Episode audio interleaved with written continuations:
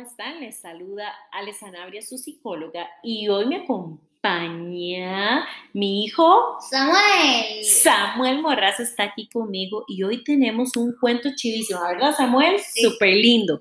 Hoy vamos a hablar del libro de el autor que se llama Pedro Pablo Sacristán y él tituló este cuento La increíble lluvia Negra.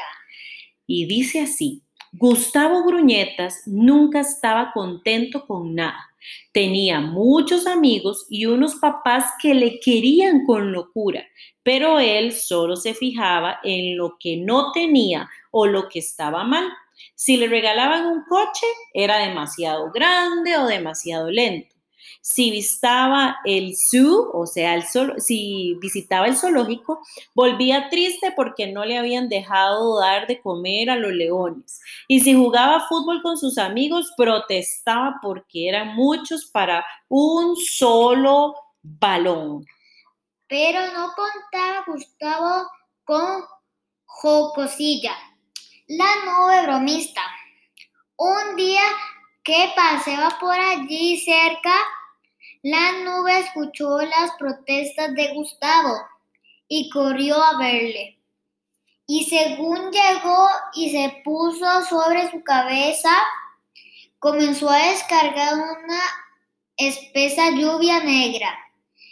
Era su forma favorita para los niños gruñones. Era la broma favorita para los niños gruñones, Samuel. A Gustavo aquello no le gustó nada y protestó aún mucho más. Y se enfadó incluso más cuando vio que daba igual a donde fuera, porque la nube y su lluvia negra le perseguían.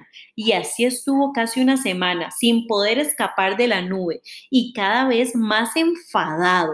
Gustavo tenía una amiguita, una niña alegre y bondadosa que se llamaba Alegrita, que fue la única que quiso acompañarle aquellos días, porque los demás se apartaban por miedo a mojarse y acabar totalmente negros y sucios. Y un día que Gustavo estaba ya cansado de la nube, le dijo, ¿Por qué no te animas? Deberías darte cuenta de que eres el único niño que tiene una nube para él. Y encima lluvia haga negra. Podríamos jugar a hacer cosas divertidas con la nube. ¿No te parece? Como Alegrita era su única compañía y no quería que se fuera, Gustavo aceptó de muy mala gana. Alegrita le llevó hasta la piscina y allí le dejó hasta que toda el agua se volvió negra. Entonces fueron a buscar otros niños y aprovechando que con el agua negra no se veía nada, estuvieron jugando al escondite. Aún a regañadientes, Gustavo tuvo que reconocer que había sido muy divertido pero más divertido aún fue jugar a mojar gatos. Gustavo corría junto a ellos y en cuanto sentían el agua daban unos saltos increíbles y huían de allí, a todo correr haciendo gestos divertidísimos. En muy poco tiempo, todos los niños del pueblo estaban con Gustavo proponiendo e inventando nuevos juegos para la nube.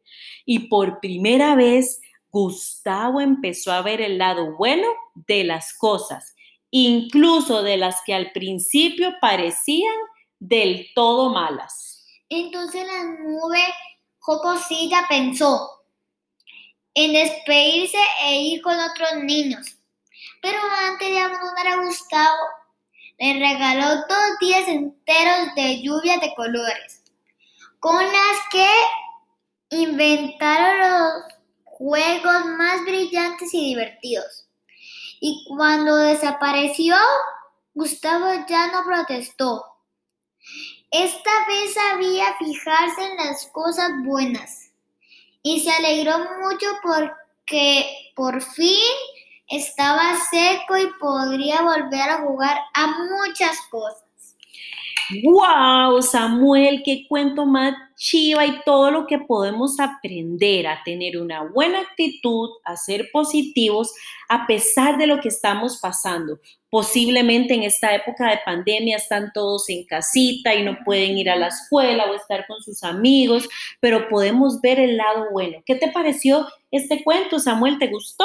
Sí, estuvo súper chiva. ¿Te gustó? Súper chiva. ¿Aprendiste a ser positivo? Sí. Sí, ok. Bueno, muchas gracias a todos por escuchar este cuento. No se pierdan el de la próxima semana y nos escuchamos en otro episodio. ¡Chao!